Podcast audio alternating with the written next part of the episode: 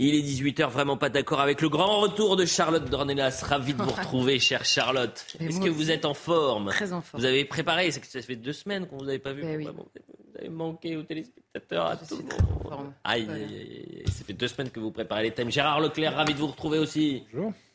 Vous allez bien Très bien. Vous avez passé un bon dimanche Oui, oui, oui, oui, oui, très, très bien. Avec les petits-enfants, très bien. On commence, euh, on commence le débat dans un instant, mais avant cela, bien sûr, le point sur l'information, Adrien Spiteri. 500 cas d'atteinte à la laïcité ont été recensés en mars à l'école. Information du ministre de l'Éducation nationale, Papendiaï. Des chiffres en augmentation par rapport au mois précédent. Il y en avait 353 en novembre dernier. En cause, selon lui, l'observation récente du ramadan. Des députés, les républicains, appellent un référendum d'initiative partagée dans une tribune au journal du dimanche. Aurélien Pradier et Pierre-Henri Dumont estiment qu'il faut mettre fin à l'immigration familiale subie. Ils plaident pour une immigration de travail choisie et surqualifiée. Ils dénoncent également le report du projet de loi sur l'immigration. Et puis place à la fête au Royaume-Uni. Aujourd'hui, après le couronnement historique du roi Charles III hier, des dizaines de milliers de déjeuners de voisinage ont été organisés. Kate et William se sont offerts un bain de foule près du château de Windsor. Un grand concert sur place est organisé ce soir. Katy Perry et Lionel Richie sont notamment attendus. Voilà pour le point sur l'information. On va commencer euh, par euh, cette attaque de Papendiaï contre votre journal, cher Charlotte Dornelas, Valeurs Actuelles. Euh, en une de Valeurs Actuelles la semaine dernière, euh, Papendiaï été représenté, le ministre de la Déconstruction nationale, avec plusieurs éléments montrant le virage à 180 degrés pris par le remplaçant de Jean-Michel Blanquer. Papendiaï, l'érudit, l'homme d'histoire, a pour seule réponse l'extrême droite à propos de valeurs actuelles, mais c'est même pas tant ça qui est une attaque assez faible, c'est le trait d'union qui va faire entre un journal des années 30, 40, euh, qui a euh, fait, euh, qui avait une certaine bienveillance à l'égard de, du pétinisme, à l'égard du Mussolini, et valeurs actuelles. Écoutez. Quand je vois ce genre de une, d'abord je ne lis pas la presse d'extrême droite. Mais quand je vois ce genre de une, euh, eh bien, je prends ça comme un badge d'honneur. Être attaqué par l'extrême droite, euh, l'extrême droite, euh, elle a une longue histoire euh, de presse, de, de Gringoire jusqu'à Valeurs Actuelles. Euh, c'est plutôt pour moi. Mettez Valeurs Actuelles dans le même genre que Gringoire Oui. c'est pour moi, ça, c'est pour moi un sujet de fierté. Est-ce que vous y voyez une forme de racisme? Non, je ne vois pas ça. Je vois. Alors, il y a des sous-entendus, hein, bien entendu, dans l'extrême droite, qui ne. Je, je, ne suis pas naïf euh, à ce sujet, mais ça n'est pas quelque chose euh, sur lequel je souhaite euh, insister. Il y a dans son explication donc une sorte de continuum entre Gringoire, euh, presse euh, avec euh, une vraie couleur antisémite euh, dans les années 30-40, avec une sorte de bienveillance à l'égard d'Hitler également, et valeurs actuelles. Quelle réponse vous, pouvez, vous avez à, à, accordé à, à Papendiaï? Il y a deux choses qui me viennent en fait devant cet extrait. Il y a d'abord un, le ministre qui en effet ne répond pas. Il y a quand même des sujets précis développés dans ce journal. Alors il nous explique que de toute façon, il nous compare euh, à un journal en disant il y a une longue tradition de presse, tout en ayant précisé préalablement qu'il ne lisait pas cette presse. Donc il va falloir qu'il m'explique à, partir de quoi exactement euh, il juge de ce qu'il y a à l'intérieur de Valeurs Actuelles et pourquoi il fait ces rapprochements euh, plus que douteux dans, dans l'histoire de la presse en l'occurrence. Premièrement. Et deuxièmement, la deuxième chose qui vient, c'est que notre cher confrère qui est en face de lui aurait pu le lancer sur le bilan euh, de euh, Papendiaï, sur les choix qu'il fait pour l'école, sur les différents sujets qui sont abordés dans ce dossier, à savoir l'islamisation à l'école que dont Papendiaï lui-même euh, a parlé à travers les fameuses atteintes à la laïcité, la question de l'offensive sur le privé à travers la mixité sociale dont il a parlé euh, très récemment, la question de la baisse du niveau, on pourrait l'interroger là-dessus, la question de l'offensive LGBT à travers les cours et l'éducation sexuelle que Papendiaï veut renforcer dans les écoles Eh bien non, le journaliste choisit de poser cette question exceptionnelle. Est-ce que vous y voyez du racisme? Alors moi, j'aimerais bien euh, avoir un débat d'abord avec Papendiaï, ensuite avec le journaliste, pour savoir à quel moment exactement cette question lui vient en tête. Qu'est-ce qu'il a dans la tête pour poser cette question-là, euh, euh, ce journaliste, sachant que par ailleurs, si vous suivez, euh, s'il suit euh, ce que fait Valeurs Actuelles depuis quelques années, c'est pas la première fois qu'on s'attaque à un ministre de l'Éducation nationale, parce que Papendiaï n'est pas le premier à poursuivre la déconstruction que, qui est constaté bien au-delà, malheureusement, de valeurs actuelles. Donc voilà, toutes ces questions, j'aimerais les poser. Malheureusement, j'ai peur que Papendiaï ne réponde à ce journaliste et ne vienne pas débattre avec les journalistes de valeurs actuelles. Voilà ce que m'inspire ce, ce, cet échange, on va dire. Mmh. Je vais donner la parole dans un instant à Gérard Leclerc, mais on en a parlé dans Punchline tout à l'heure.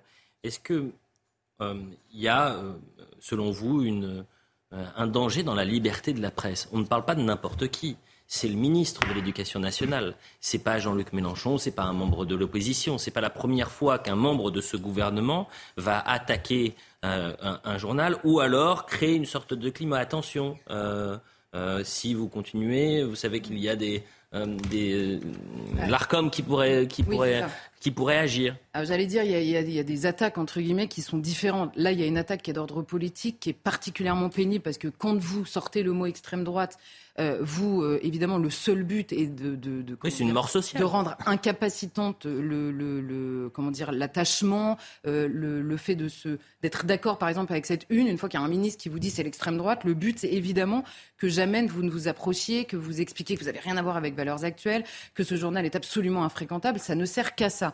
Donc c'est une attaque qui est extrêmement pénible, qui, euh, qui, comment dire, qui euh, rend impossible en réalité de très nombreux débats euh, au sein du débat public. Donc c'est très pénible. Mais je ne comparerai pas quand même cette attaque qui se situe sur un terrain. Là, Papenda, il dit pas il faudrait interdire ce journal qui est insupportable. Bon, par ailleurs, si on le prenait vraiment au sérieux et vu les comparaisons qu'il fait c'est peut-être ce qu'il a bah derrière la tête, c'est bah, sûr. Pardonnez-moi, quand on vous compare à Gringoire, euh, la continuité, vous la comprenez. C'est pour ça que c'est absolument insupportable comme comparaison, mais il ne dit pas, en tout cas dans cette interview, qu'il veut interdire Valeurs Actuelles ou qu'il faudrait l'interdire ou qu'il faudrait qu'une instance indépendante euh, euh, se saisisse du cas Valeurs Actuelles. Donc je ne ferai pas la comparaison avec Rima Abdulmalak, puisque c'est elle dont il s'agit qui avait attaqué. Bien sûr. Moi, ce qui me choquait, parce que l'extrême droite, là, agité le chiffon rouge extrême droite, Gérard Leclerc, c'est vraiment le le dernier argument de, certains.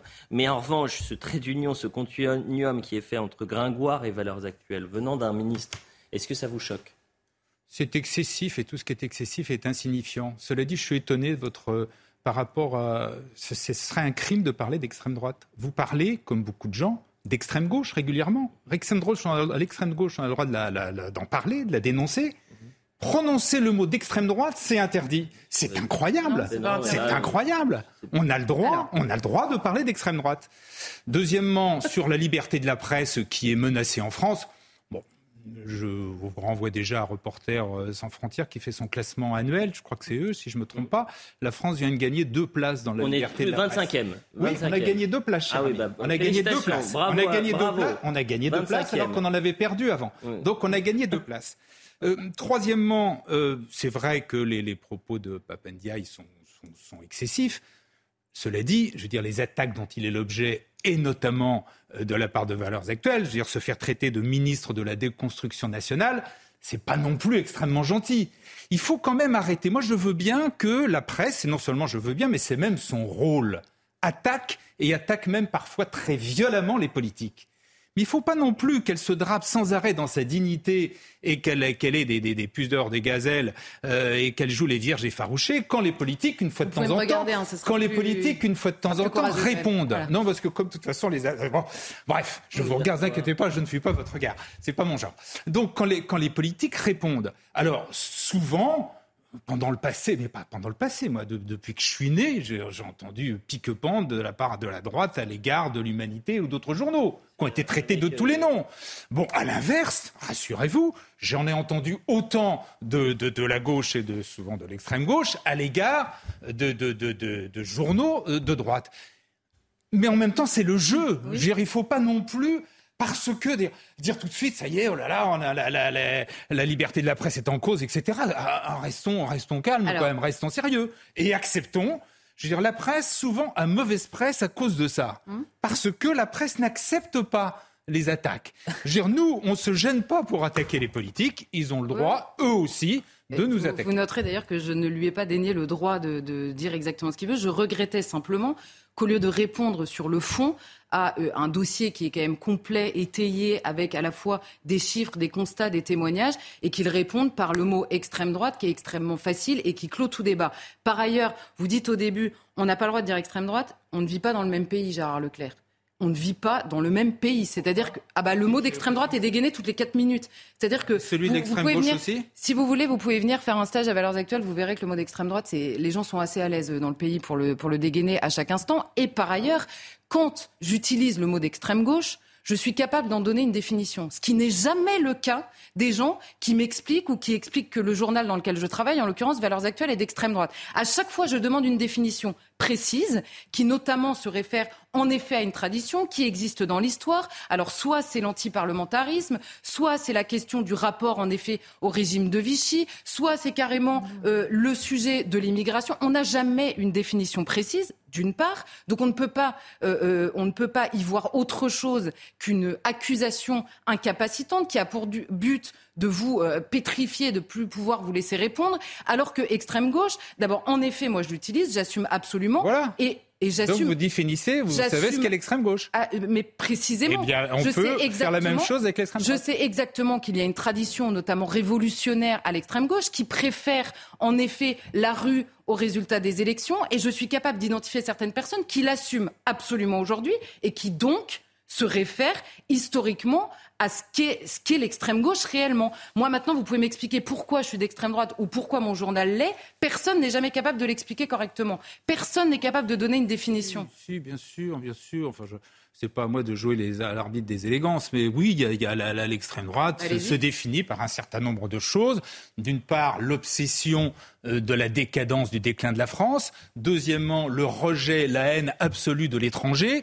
Troisièmement, une, par exemple, hein, une certaine complaisance avec des régimes autoritaires. voilà ce qui, me, ce qui me paraît être en partie. C'est une bonne définition de valeurs actuelles, donc. Mais ah, c'est la question. Valeurs actuelles, je ah non, mais là, c'était le sujet. Quand même. Moi, je ne, je n'ai pas, euh, je, je n'entre pas dans ce sujet. Je ne qualifie, je vous ai bah, jamais qualifié. Bah, non, mais Gérald Claire, on va aller Disons que je vous qualifie. Je pense que vous êtes à la droite de la droite, ce qui, ce qui me paraît assez logique. Si on regarde l'histoire de la droite, on est à droite surtout. Mais moi, je, je, ne, je en, en, en, tout cas, je, en plus, je n'aime pas stigmatiser les gens et donc quand je parle avec eux, donc on est d'accord que l'extrême droite n'a que pour but de stigmatiser. Bah, l'extrême gauche, c'est pas gentil non plus en général. Non, mais si vous ah non, mais extrême, gauche dans la tradition, c'est-à-dire que parfois vous écoutez certains euh, euh, discours à la fois de Jean-Luc Mélenchon ou d'autres autour de lui et encore plus d'une extrême gauche encore plus radicale, ils assument eux-mêmes toute la tradition révolutionnaire de 93, hein, pas de 89. Ils assument toutes les références. Quand vous expliquez que Robespierre, quand vous expliquez que la Révolution, quand vous expliquez que 93 était absolument euh, impossible, euh, enfin et euh, comment dire totalement assumable, quand vous expliquez tout ça, oui, vous vous inscrivez dans une tradition, ce que nous on ne fait pas, par rapport aux définitions que vous donnez. tout 93. Ah bah, Deuxièmement, je ne pense pas non plus qu'il faille rejeter tout 93. Je ah, pense bah, que, par exemple, les, décrets de ventose sont des choses, c'est la première fois où on a créé de, l'assistance aux, plus pauvres, c'est pas quelque chose que je trouve euh, détestable. Voilà, donc moi je veux bien qu'on fasse un sujet historique avançons, sur... Euh, avançons, mais c'est autre chose, voilà. Bien sûr, avançons, mais c'était... Euh, toutes les attaques contre les confrères. Je peux rajouter simplement une chose, parce que dans votre définition, il y a eu plusieurs choses. L'obsession de la décadence. Je ne sais pas de quoi on parle exactement, mais du coup, j'imagine que, le général de Gaulle, qui était obsédé, en effet, par une possible décadence de la France, était à l'extrême droite. Mais ça me fait rire parce qu'à chaque fois qu'on me donne une définition de l'extrême droite, on retrouve de Gaulle qui a été... Le général de Gaulle a été, comme vous le savez, combattu jusqu'à enfin, être parce que vous étiez en train contre lui par l'extrême droite. Précisément. Donc on peut pas le classer à l'extrême bah, droite. Et pourtant, et pourtant, il était, obsédé par la, décadence. Gérard bah, Leclerc, une dernière, une dernière chose, pardonnez-moi, parce que vous avez dit le ministre de la déconstruction nationale, c'est une attaque qui est lourde contre. Libre à vous, bien évidemment, mais. Comment c'est libre à moi? Vous pensez que c'est aimable? Non, je suis pas en train de dire ça. En revanche, excusez-moi, Gérard, attendez deux secondes s'il vous plaît, Charlotte. En revanche, vous l'avez lu l'article ou pas? Pas encore. D'accord. Je veux mais ne vous inquiétez pas, je n'ai bah, pas eu l'occasion, excusez-moi. Vous savez que parfois un titre ne correspond pas forcément, ou en tous les cas, il y a une, continu, il y a une continuité, mais ça peut être. Là, vous ne devriez pas dire ça, parce que normalement, le titre bah, doit refléter. Alors, si vous dites que le titre, qu'il n'y a rien dans l'article, ce serait inquiétant. Vous savez, j'imagine que c'est et que vous assumez ce titre. Bah, évidemment qu'on assume ce titre. Voilà, donc, vous voyez, j'ai. vous dit, Elliot, c'est que vous avez travaillé dans la presse pendant des années, un titre est forcément réducteur. Vous voyez qu'ensuite, il se décline, qu'il y a des arguments, et qu'en effet, la question de la déconstruction, la déconstruction était euh, le titre est très violent. Allons-y. Et il répond sur. C'est très violent. Juste une. Bon. Oui, de construction. Oh Emmanuel, parce que vous parliez, de l'extrême, vous parliez de l'extrême gauche. Euh, factuellement, euh, aujourd'hui, il y a une mouvance ultra gauche, extrême gauche dans les manifestations. qui, qui se traduit par des événements ultra violents dans les manifestations, avec des scènes extrêmement choquantes sur le terrain, euh, où vous voyez par exemple lundi 1er mai un policier qui est en train de brûler vif. Mmh. Euh, il est brûlé d'ailleurs au deuxième degré. Le bilan, il est extrêmement lourd puisqu'il fait état de 2382 policiers euh, et gendarmes blessés. Et je vais vous faire écouter un témoignage. C'est d'un policier à Lyon qui a également été blessé. vous allez entendre juste sa voix qui a été modifiée. Vous ne verrez pas son visage parce que les policiers victimes de violences de l'ultra-gauche, de l'extrême-gauche sur le terrain, entre autres, euh, ne euh, témoignent pas assez et ne témoignent pas à visage découvert. Vous voyez ce, témoignage Des lames en fer qui aiguisent et qui jettent ça comme des, étoiles de ninja, on va dire ça comme ça. Et euh, bon, des pavés, ça part de, des œufs remplis de peinture, alors ça encore ça va, à des projectiles, à la bombe agricole. Il, il crée aussi des grenades offensives, c'est-à-dire qu'ils prennent des bombes d'aérosol, autour ils mettent des clous, entouré de scotch et quand ça explose, ça fait une grenade offensive. Donc vous prenez des projectiles partout, euh, des bouteilles d'acide, comme je vous disais tout à l'heure, des, des morceaux de métaux. Quand vous recevez euh, des cocktails Molotov euh, et des bombes d'acide, c'est parfait pour. Enfin, quand vous en arrivez à un point que vous espérez brûler vif un être humain, c'est une, tentative de meurtre pour moi. Cette semaine, sondage CSA pour CNews, faut-il durcir les sanctions contre les Black Blocs? 82% des Français euh, et sondés répondent euh, oui. Quand on voit ce niveau de violence, Charlotte Dornelas, euh, quand on voit la volonté des, Français qui veulent plus de fermeté à, l'encontre des Black Blocs et qu'on voit la réponse pénale aujourd'hui, qu'est-ce qu'on se dit? Ben, on se dit honnêtement, à la fois quand on voit ça, quand on constate que la réponse des Français, évidemment, qui veulent durcir, c'est-à-dire qu'ils veulent une réponse pénale en réalité qui soit à la hauteur. Mais la vérité, c'est que quand les personnes, quand ces black blocs sont véritablement pris sur le fait avec des preuves matérielles, ils sont punis devant la justice. Le vrai problème que l'on a, c'est qu'ils savent pertinemment comment fonctionne le système, comment fonctionne le système à la fois euh, euh, policier jusqu'au système judiciaire, c'est-à-dire toute la, la procédure pénale, et qu'ils se sont adaptés à une vitesse hallucinante et que nous, on ne s'adapte pas à ça. Donc il faut changer euh, de manière de voir, de manière de faire et se doter de nouveaux outils, soit en amont de la manifestation pour les personnes qui sont déjà condamnées, euh, ce que d'ailleurs un juge peut déjà faire. Donc est-ce qu'il faut l'automatiser? C'est une véritable question puisque sur place, on a énormément de mal à se saisir des bonnes personnes parce que, vous savez, ils se silhouettent et se désilhouettent extrêmement rapidement. Donc même quand vous avez des caméras, une fois que vous avez quelqu'un qui a euh, un masque, euh, une cagoule, qui est habillée tout en noir, que son voisin est tout en noir et que le troisième est tout en noir, qu'ils ont les mêmes chaussures, le même pantalon, comment vous prouvez devant un tribunal que c'est bien telle personne et pas une autre? C'est extrêmement difficile. Et pour avoir suivi déjà des procès justement de Black Bloc qui attaquaient, enfin de Black Bloc, euh, d'Antifa en l'occurrence, mais qui se constituent en Black Bloc, qui attaquaient des policiers, ils sont redoutables devant un tribunal. Et en effet, la justice jugeant sur pièce, c'est extrêmement compliqué parfois dans certains procès. Donc sachant cela, il faut euh, se, départir, on va dire, euh, de, nos, de nos habitudes dans la gestion des manifestations et se poser la question évidemment de l'intervention préalable d'abord et deuxièmement de la question du flagrant délit euh, euh, quand c'est possible et quand les policiers euh, peuvent le faire. Or, bon, bah voilà, cette, discussion n'a pas lieu, en tout cas pas sérieusement aujourd'hui. Moi, j'ai mais pas le moindre souci avec ça. Je trouve absolument scandaleux, je le dis chaque fois, cette, cette violence contre les représentants de, de, de l'État, d'ailleurs contre qui que ce soit, est insupportable. Donc j'ai pas de problème. Moi, j'ai pas de problème à parler d'extrême droite ou d'extrême gauche. Je parle de tout et j'ai pas de problème avec les violences policières. Je n'en ai aucun.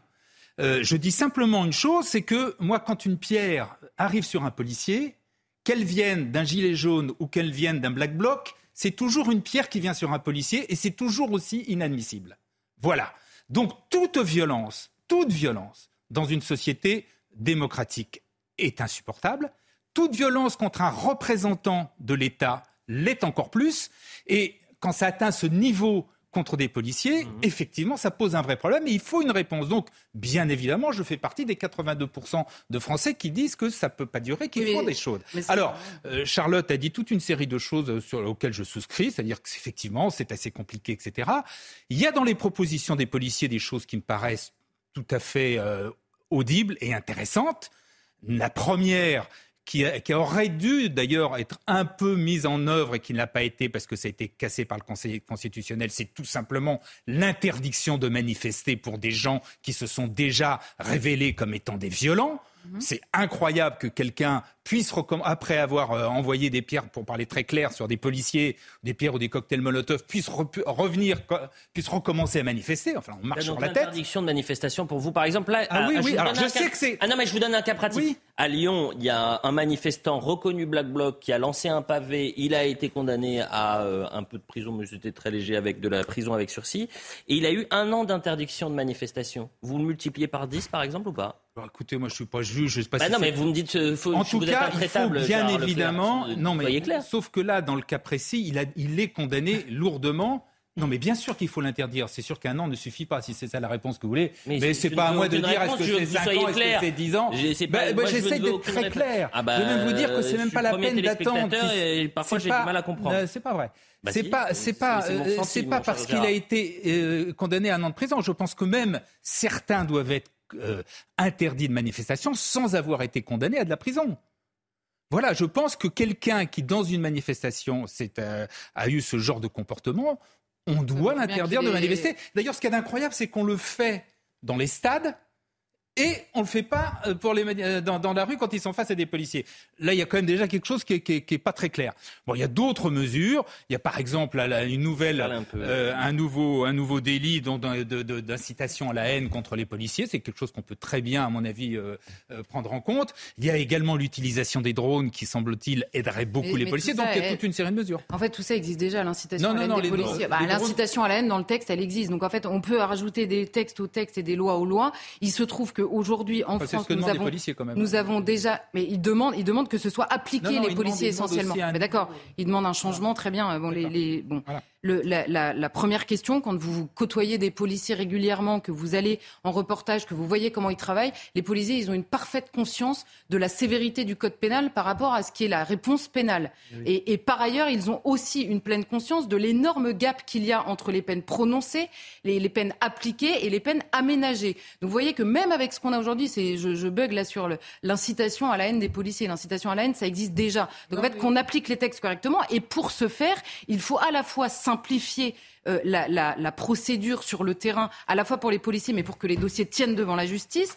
Et ensuite, il faut aussi donner les moyens à la fois aux policiers et aux magistrats de suivre en temps réel les dossiers qu'ils ont sur leur bureau. C'est ça, évidemment, la réforme absolument urgente, plutôt que d'aller nous coller encore euh, un nouveau texte euh, euh, qui ne sera pas plus appliqué. Non, non, non, c'est la pub. eux qui le demandent. La, publicité. qui le demandent. la publicité. je suis pas porte-parole du syndicat des flics, en fait. la, la publicité. attention à ce qu'il dit. Alexandre M, interpellé sur le pont de la Guillotière alors qu'il lançait des projectiles sur des policiers. L'un d'entre eux a été blessé à la jambe, reconnu Black Bloc. Huit mois d'emprisonnement avec sursis. Obligation de faire un stage de citoyenneté, interdiction de manifester pendant un an. Vous lancez un pavé et c'est un an d'interdiction seulement de manifester avec 600 euros de dommages d'intérêt. C'est pas moi qui suis juge, c'est pas moi qui ai des idées. non, mais vous dites, vous voulez, vous voulez être intraitable, euh, cher ah Gérard. mais soyez clair. Moi, je suis le premier téléspectateur de cette émission. J'aimerais avoir pas clair. sur les peines planchées, par exemple. La pub. Ah, ah la peine planchée, comment Oui, je suis. Vous êtes contre ah, vous êtes Si on peut y revenir trois minutes, ça va. Ok, pas de souci. Après, la pub. 8h30 sur CNews, la deuxième partie de Vraiment pas d'accord, toujours avec Charlotte Dornelas et Gérard Leclerc. Dans un instant, on va parler de cette école désaffectée à, Paris qui sert de refuge pour 400 euh, migrants désormais et qui est euh, euh, orchestrée, tout cela orchestré par plusieurs associations. vous entendrez le, maire, l'adjoint à la mairie du 16e dans un instant, mais avant cela, le point sur l'information. Adrien Spiteri. Emmanuel Macron présidera demain la commémoration du 8 mai 1945, date de la victoire sur l'Allemagne nazie. Le chef de l'État ira d'abord sur les Champs-Élysées à Paris dans la matinée avant de se rendre à Lyon pour rendre hommage aux résistants et à Jean Moulin. La cérémonie aura lieu à 15h au mémorial de la prison de Montluc. Le gouvernement s'attaque à la pornographie. L'exécutif veut renforcer les pouvoirs de l'ARCOM pour protéger les mineurs. Objectif pouvoir ordonner sans le concours d'un juge le blocage par les opérateurs des sites pornographiques. La mesure fera partie d'un futur projet de loi. Il sera présenté mercredi en Conseil des ministres. Et puis nouvelle fusillade aux États-Unis hier. Au moins 8 personnes sont mortes au Texas ainsi que le tireur. Un homme a ouvert le feu dans un centre commercial avant d'être abattu par un policier. Joe Biden dénonce un acte insensé depuis le Royaume-Uni. Le président américain ordonne la mise en berne des drapeaux. Voilà pour le point sur l'information. Je le disais donc, à Paris, dans le 16e arrondissement, vous avez une école désaffectée, sans eau, sans électricité, qui sert de refuge depuis plus d'un mois désormais pour plus de 400 euh, migrants. Ils se présentent comme mineurs isolés. Ils viendraient majoritairement de Côte d'Ivoire et du Sénégal. On a longuement traité cette euh, actualité depuis euh, vendredi en faisant témoigner des riverains, en donnant la parole à la mairie du 16e arrondissement. Écoutez, c'était hier le, ministre le maire, l'adjoint à la mairie, Gilles Montré. Ce qui se passe est proprement scandaleux. Scandaleux parce que donc des migrants ont été installés en toute illégalité hein, dans, cette école qui, on la rappelle, est une école qui a, été donc désaffectée. Qu'est-ce qu'a fait Madame Hidalgo? Exactement comme dans tous les autres dossiers. C'est-à-dire qu'elle a fait mine de penser que ce n'était pas de sa responsabilité. Pendant des semaines, pendant 15 jours, elle dit non, non, non, pas du tout. En fait, elle confond la polémique et la politique je parle de la vraie politique, la politique qui est de gérer une ville, elle finit par le faire, parce que c'est ça qui est extraordinaire avec Hidalgo, c'est que elle commence par se draper, puis finalement, elle le fait comme elle l'a fait pour les ordures ménagères. Donc, elle saisit le juge. Simplement, maintenant, l'audience est au 12 juin. Mhm. Et donc, le 12 juin, c'est dans plus d'un mois. Et mhm. donc, on va avoir pendant deux mois cette situation illégale. 400 migrants dans une école désaffectée, sans eau, sans électricité. Euh, Charlotte Dornelas, ça fait un mois que ça dure et rien n'est fait. Donc euh, le maire du 16e arrondissement pointe la responsabilité de la mairie de Paris, vous?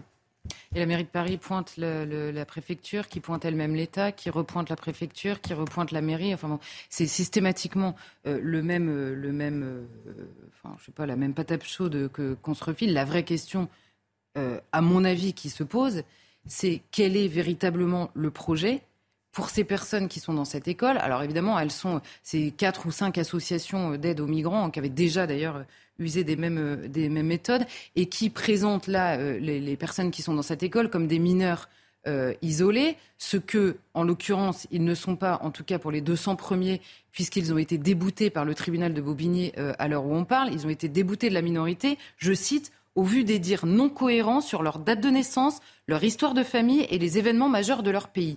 Qu'est-ce que ça veut dire? Ce sont des personnes qui sont arrivées entre les mains de passeurs et passeurs qui dans euh, le, comment dire le package qu'ils mm. vendent euh, à ces pauvres gens qui quittent leur pays, ils vendent notamment une histoire à raconter devant les tribunaux. Et il se trouve que les tribunaux euh, reconnaissent de plus en plus ces histoires-là. Donc là, on a des personnes qui nous sont présentées comme les associations, comme des mineurs, qui n'en sont pas devant le tribunal et que personne, en réalité, ne sait, enfin, avec qui personne ne sait quoi faire parce qu'ils sont extrêmement nombreux. Là, dans cette école, c'est 400 personnes, mais vous allez dans les Alpes-Maritimes, ce sont des milliers et depuis des années, ce sont des milliers et des milliers. Donc là encore une fois, la seule vraie question, c'est initialement, nous avons protégé par notre droit les mineurs étrangers parce que c'était extrêmement rare et que nous leur avons donné les mêmes droits que des mineurs français parce qu'ils étaient mineurs. C'est désormais devenu une filière d'immigration dont se servent les passeurs.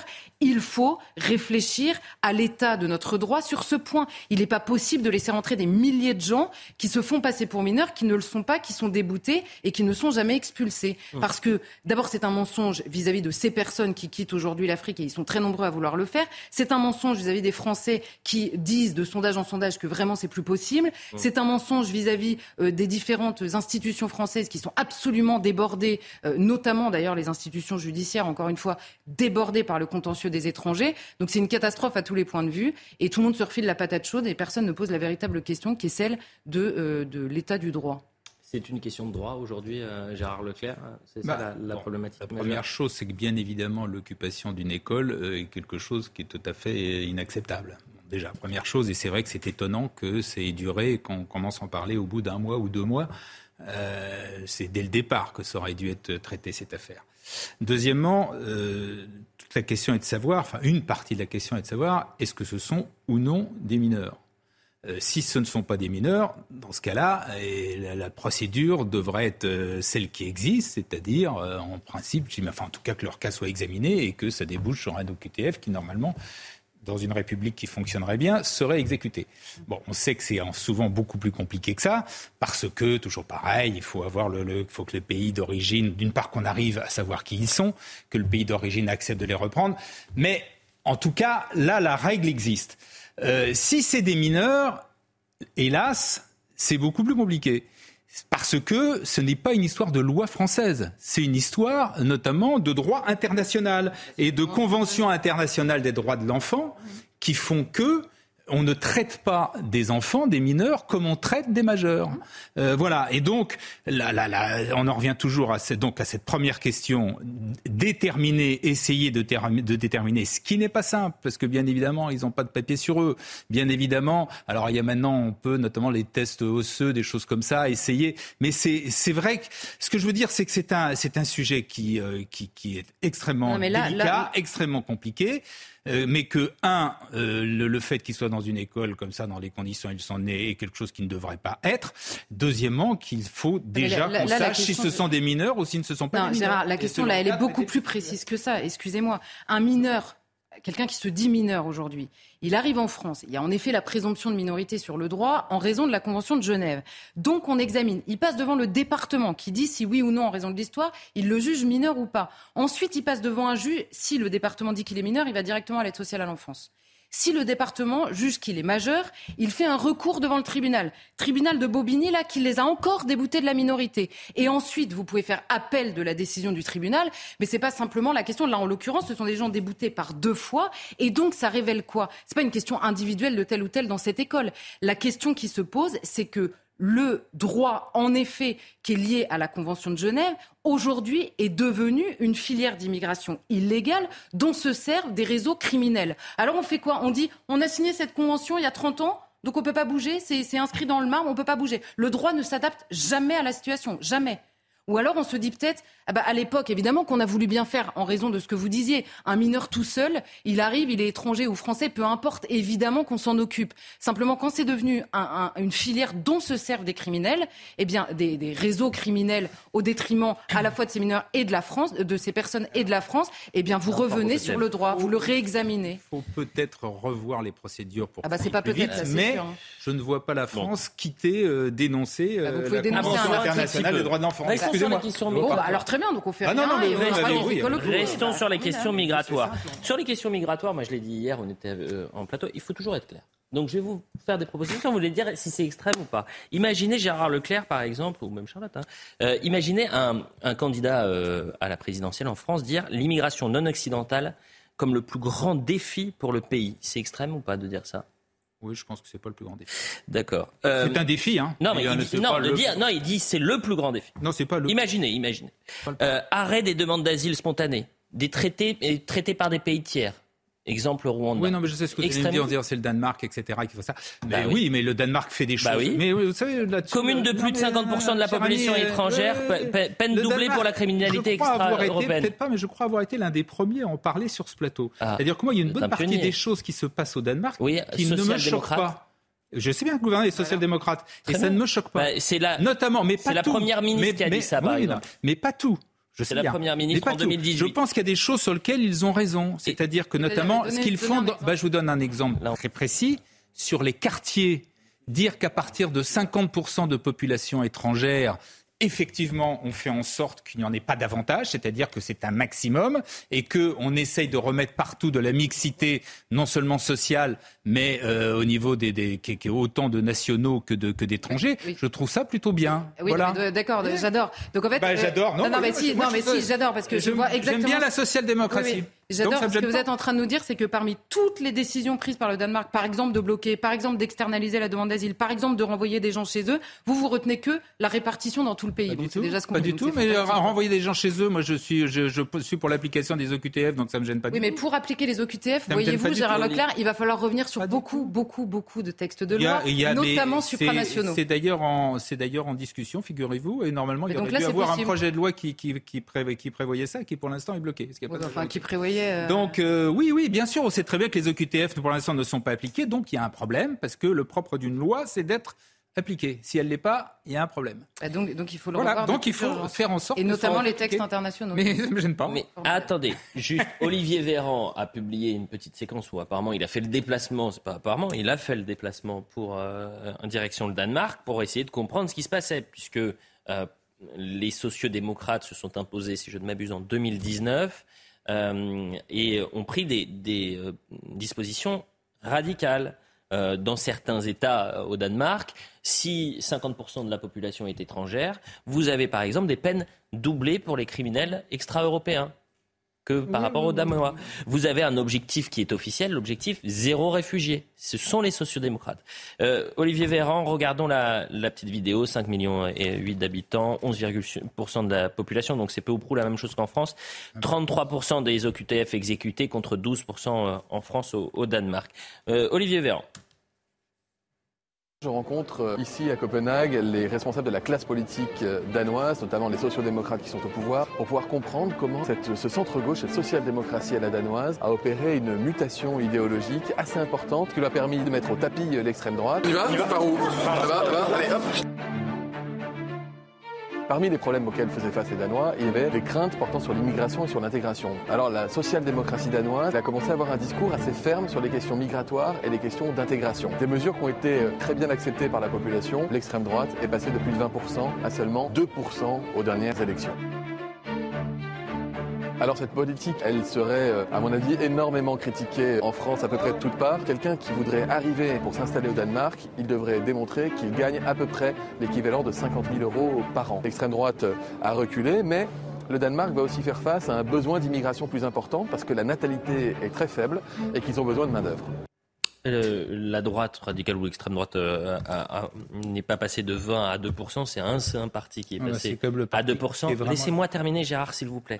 C'est euh, donc pas à 2 c'est 14% l'union de la droite radicale. Excusez-moi, là vous reprenez, je suis désolé, mais je ne suis pas d'accord. C'est-à-dire que là vous mettez dans le même sac ce que moi je ne ferais pas, la droite et l'extrême droite. Il y a un parti d'extrême droite qui s'est, alors je me souviens plus du nom du parti, mais vous le retrouverez bah facilement, qui s'est effondré. Oui. Et donc, si vous, c'est exactement ce que j'étais en train de vous dire. mais surtout le, mais vous pouvez pas mettre dans le même sac. Mais par ailleurs, on s'en fout, on va pas faire. On va Voilà, en plus. Non, mais on va pas décortiquer les différents partis au Danemark. En revanche, pardon, mais l'intervention d'Olivier Véran, c'est de l'or en barre. Il nous explique donc quoi? Que les sociodémocrates, en, saisissant, en se saisissant pardon, de l'inquiétude générée par une immigration massive, en prenant des dispositions qui, en France, sont qualifiées d'extrême droite, hein, pardonnez-moi, c'est exactement ça qu'a fait le gouvernement sociodémocrate, ils ont fait baisser l'extrême droite. Ah bah oui, euh, là, c'est de l'ordre du génie. C'est-à-dire que les Danois ont plébiscité un gouvernement, ils s'en foutent les Danois de l'étiquette de tel ou tel, mais en France ce serait exactement la même chose. Ce qu'ils veulent et ce que veulent les Français, c'est que la question migratoire soit réglée, c'est-à-dire que la reprise en main des flux migratoires soit faite que euh, les masses euh, qui arrivent depuis des années soient stoppées, que les personnes qui n'ont rien à faire dans le pays soient renvoyées. Mais quand vous dites ça en France, c'est qualifié d'extrême droite. Et il nous dit, là-bas, ce sont des sociodémocrates qui font ça, et du coup, les gens sont contents, et l'extrême droite a baissé. Bah, formidable, en fait. Mais faites-le. Mais pas du tout. Ah bah si, c'est exactement ça, excusez-moi. Vous dites vous-même qu'il y a de certaines je, dis moi-même, Je dis moi-même que l'immigration qui est un problème, l'immigration, c'est aussi, c'est pas seulement, mais c'est aussi un problème en France. Je dis pas seulement parce que les immigrés nous ont aussi beaucoup aidé, nous aident beaucoup dans l'économie, dans l'économie. Donc c'est pas c'est pas seulement. Je, moi, j'ai pas de, de, de, jugement tout blanc ou tout noir, mais je dis qu'actuellement il y a un problème effectivement d'immigration qui est mal régulé, qui est mal contrôlé, et que donc effectivement il faut prendre des mesures et qu'il faut s'inspirer, comme toujours là comme sur le reste, de ce qui se passe ailleurs et aller voir, notamment au Danemark, ce qu'ils ont fait. Et au Danemark, je ne reprendrai pas toutes les mesures qu'ils ont prises au Danemark, parce que je pense que la France est un pays qui, c'est à sa vocation depuis toujours. Il y a eu des réfugiés en France et c'est une très bonne chose. Simplement, il ne faut pas que se cachent derrière les réfugiés des gens qui ne sont pas des réfugiés. Et que d'une façon ou d'une autre, et que d'une façon ou d'une autre, il faut effectivement réguler l'immigration. C'est pas un gros mot. Et que, et que des pays qui ne sont pas des pays d'extrême droite, que ce soit le Canada, que ce soit l'Allemagne, que ce soit les Pays-Bas, sont des pays qui prennent des mesures. D'ailleurs, alors déjà depuis tous les pays prennent des mesures. Depuis quelques années, tout le monde a compris qu'il y avait un énorme problème. Donc c'est-à-dire que tout le monde reconnaît que oui, en effet, il faut se pencher sur le sujet. Déjà pendant des années, le seul fait d'évoquer le sujet de l'immigration, c'était vous, vous renvoyer dans les limbes de l'extrême droite. Ah bah, je peux vous en dire que valeurs actuelles. Il y a eu de loi, euh, loi sur l'immigration. Non mais ça, ça n'a rien à voir. Bah, ça n'a rien à voir. Bah. On a fait passer plus de 20 lois sur l'immigration. alors donc, ce qui prouve bah, bien ça a super bien marché, bravo. On s'en occupait. Ah oui, on a super bien géré le truc. Par ailleurs, aujourd'hui, le sujet, regardez même la manière dont on en parle. Aujourd'hui, le sujet, c'est pas que quelques personnes se cachent derrière de vrais réfugiés. C'est que 70% des personnes qui rentrent de manière irrégulière sont déboutées par l'OFPRA et la Cour nationale du droit d'asile. On a une énorme masse de gens qui se servent en effet du dévoiement du droit d'asile pour entrer en France et qui n'en partent jamais. Et quand vous dites ça simplement, vous êtes qualifié d'abord, un, d'extrême droite ou la droite de la droite, comme vous disiez tout à l'heure. Et deuxièmement, quand vous proposez des outils dont se sert le Danemark, vous êtes également qualifié d'extrême droite. C'est ça qui me fait rire dans la déclaration d'Olivier Véran. Qu'en France, il dirait c'est l'extrême droite, et là-bas, ils trouvent ça bien parce que c'est social-démocrate. Avant de série de lois sur l'immigration, il, faudra sans, il faut en faire une absolument. Moi, personnellement, je suis non seulement pas contre, mais je pense qu'il y a quelque chose à regarder du côté des quotas. Donc, vous voyez, j'ai pas. Et je ne pense pas être d'extrême droite. D'accord. Euh, l'extrême droite, divisée en trois parties, cumule 14,4% des voix. Le longtemps influent en partie du peuple danois, qui caracolait au-dessus de 20% il y a quelques années encore, chute chute autour de 2,6%, son plus mauvais résultat. Ah Donc, excusez-moi, mais vous plaisantez ou quoi? Je viens de vous dire l'extrême. Mais c'est infernal. de 22 à 2. Mais bah je viens de vous expliquer que l'extrême droite est divisée en plusieurs parties désormais au Danemark et que ça ne représente pas 2% mais 14. Ça n'a aucun intérêt, mais vous m'avez coupé pour me dire que je disais n'importe quoi. Donc vous êtes, excusez-moi, euh, Gérard. qu'il y a un parti d'extrême droite. Vous avez dit, vous avez dit, je suis pas d'accord. Bah, vous soyez d'accord avec la vérité, s'il vous plaît. En revanche, il nous reste trois minutes. Est-ce que vous voulez parler de Ramayad et le réflexe woke ou est-ce que vous voulez découvrir la lettre d'Emmanuel Macron à tous les Français, puisque ça fait, c'était une surprise, ça vient de tomber. Vous savez que le 6 mai, c'est le jour, ça fait six ans désormais qu'il a été officiellement euh, nommé président de la République. Euh, est-ce que vous préférez la lettre ou euh, Ramayad bah, la surprise, du coup, là, ah, vous Bon. Non, comme vous euh, préférez. On a la, on a la surprise. Gérard, vous préférez la surprise ou Rabayad Non, non, plutôt la surprise. Ah, bah, la surprise, enfin, la surprise du chef de l'État, c'est pas pour moi. on va la découvrir ensemble. Hein. Alors, merci à, tous mes compatriotes qui, il y a six ans, m'ont fait confiance pour la première fois depuis le premier instant de mes euh, six années. Je. Euh, alors, il Sûrement, je tâche à la responsabilité euh, qui est la mienne et dans la fonction que vous, m'avez confiée, euh, d'œuvrer au service de tous les Français, euh, de nos enfants et de l'intérêt général. Compter sur euh, mon, tout mon engagement et ma détermination. Emmanuel Macron. on va repasser sur Ramayette. Mais non, il nous reste une petite minute. La lettre 7, ça fait exactement, c'est vrai, 7, 6 ans exactement, très précisément. Mm. Non, ça vous laisse pantois? Bah, il n'y a pas grand-chose à en dire. Euh, à part qu'il a peut-être une, il écrit une belle plume. Oui, il a une, plutôt une belle écriture. Une belle écriture. Bon, bah, c'est parfait. De toute façon, c'était terminé. Je me dis, il n'y a pas grand-chose à en dire. C'est un. C'est un. C'est un. non, là, je, pardon, euh, pardon. Non, mais je l'ai choisi la même. Euh, j'ai découvert en direct avec vous. Et, merci à tous les deux. Parfois, c'était un peu musclé. C'est comme ça. Vraiment pas d'accord. Vraiment pas d'accord, c'est vrai. Changer l'émission. Je sais. Merci à tous les deux. Dans un instant, c'est euh, Ça se dispute, Geoffroy Lejeune et, euh, Julien Drey, orchestré par euh, Olivier de Kerenfleck. Je vais remercier euh, France Godfrey pour la préparation de l'émission. Merci à toutes les équipes techniques en, en, régie. On se retrouve ce soir pour Face à Rioufol. L'info se poursuit sur CNews.